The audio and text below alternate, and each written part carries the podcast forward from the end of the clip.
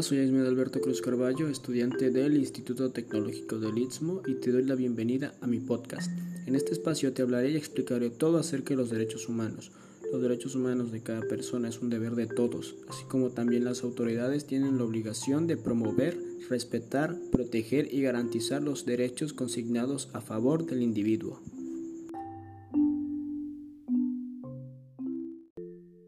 Pero, ¿qué son los derechos humanos? Los derechos humanos son normas que reconocen y protegen la dignidad de todos los seres humanos. Estos derechos rigen la manera en la que los individuos viven en sociedad y se relacionan entre sí, al igual que sus relaciones con el Estado y las obligaciones del Estado hacia ellos. Las leyes relativas a los derechos humanos exigen que los gobiernos hagan determinadas cosas y les impiden hacer otras. Las personas también tienen responsabilidades, así como hacen valer sus derechos. Deben respetar los derechos de los demás Ningún gobierno, grupo o persona individual tiene derecho a llevar a cabo ningún acto que vulnere los derechos de los demás. El derecho internacional de los derechos humanos establece la obligación de los gobiernos a actuar de una manera determinada o abstenerse de emprender ciertas acciones para promover y proteger los derechos humanos y las libertades fundamentales de los individuos o de los grupos. Uno de los grandes logros de las Naciones Unidas es la creación de una normativa integral sobre los derechos humanos, un código protegido a nivel universal e internacional que todas las naciones pueden adherirse. Las Naciones Unidas han definido un amplio abanico de derechos aceptados internacionalmente, entre los que se encuentran de carácter civil, cultural, económico, político y social. También han establecido mecanismos para promover y proteger estos derechos y para ayudar a los estados a ejercer sus responsabilidades.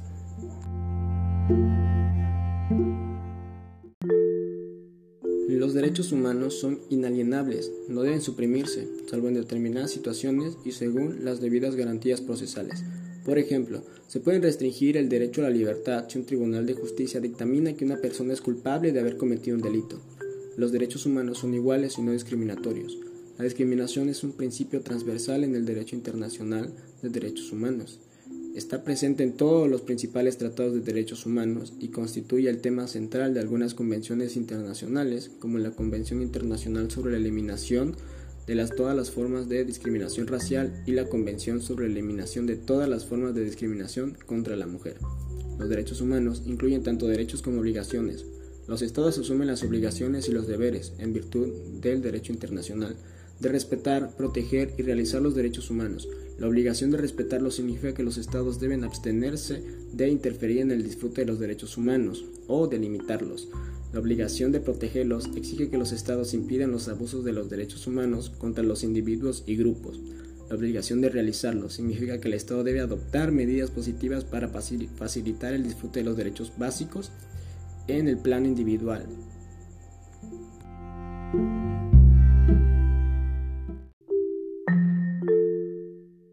Todo esto, ¿cuáles son nuestros derechos humanos? Los derechos humanos han sido clasificados atendiendo a diversos criterios. Así podemos encontrar clasificaciones que han entendiendo a su naturaleza, al origen, contenido y por la materia a la que se refieren. Con un propósito pedagógico, han sido clasificados en tres generaciones. Esto en función al momento histórico en el que surgieron o del reconocimiento que han tenido por parte de los estados. Es conveniente indicar que el agrupamiento de los derechos humanos en generaciones no significa que alguno tenga mayor o menor importancia sobre otros, pues todos ellos encuentran en la dignidad humana el principio y fin de alcanzar. Así entonces, en la primera generación fueron agrupados los derechos civiles y políticos, en la segunda generación los derechos económicos, sociales y culturales, y en la tercera generación se agruparon los que corresponden a grupos de personas o colectividades que comparten intereses comunes. Actualmente, es mayormente aceptado clasificar los derechos humanos únicamente en civiles, económicos, sociales, culturales y ambientales. También importante decir que dentro del conjunto de derechos humanos no existen niveles ni jerarquías, pues todos tienen igual relevancia. Aclarando este punto, mencionaré algunos ejemplos de nuestros derechos humanos.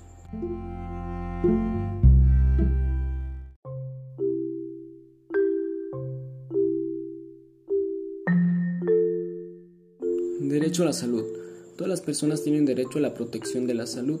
Si la persona hace uso de los servicios de salud, tiene el derecho de obtener prestaciones oportunas, profesionales, idóneas y responsables. El Estado otorgará servicios de salud a través de la Federación, estados y municipios de acuerdo a lo establecido en la ley.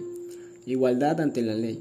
Las personas gozarán de los derechos humanos reconocidos en la Constitución, en los tratados internacionales de los que el Estado mexicano sea parte y en las leyes que de ellos se deriven. Y una persona puede ser juzgada por leyes o tribunales creados especialmente para su caso. Libertad de expresión. Todas las personas tienen derecho a la libertad de pensamiento y expresión.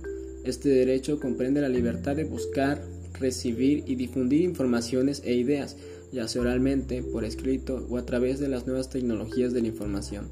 Además, no pueden estar sujetos a censura previa, sino a responsabilidades ulteriores expresadas fijamente por la ley.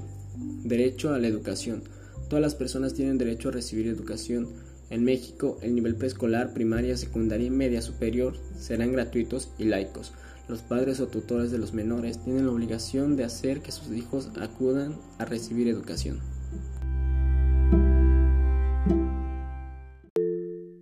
Dicho todo esto, puedo considerarme ¿haces valer tus derechos? Y sí, desde mi punto de vista, para hacer valer mis derechos, debo respetar los derechos de los demás, manteniendo un comportamiento correcto, limitándome a ciertas situaciones con el fin de no perjudicar o denigrar a los demás. También, ¿consideras que tus derechos son respetados? No completamente. Como ya lo había dicho, para que pueda hacer valer mis derechos debo respetar el derecho de los demás, ya que que yo lo haga no me garantiza que los demás lo hagan también. Todas las personas son un mundo completamente diferente. Algunas personas solo pensarán en la manera con la cual puedan perjudicarnos, ya sea rechazándonos, humillándonos o simplemente molestarnos innecesariamente, mientras que otras pensarán igual que nosotros y al nosotros poder respetarlos a ellos, ellos respetarán cada uno de nuestros derechos sin ningún problema. ¿Por qué son importantes los derechos humanos? Los derechos humanos son derechos esenciales en la vida de cualquier persona, pues fomentan su amplio desarrollo, brindándonos así garantías ante la justicia, libertad de religión, de vivir en un ambiente sano, de forma igualitaria, de vivir saludables y plenos. Es por ello que es indispensable que conozcamos a fondo cuáles son nuestros derechos, en qué consisten y cómo podemos ejercerlos de forma libre. La defensa de los derechos humanos nos convierte en protagonistas y vigilantes de los mismos. Es una acción colectiva, un compromiso de transformación social, construyendo lazos que fomenten la participación ciudadana.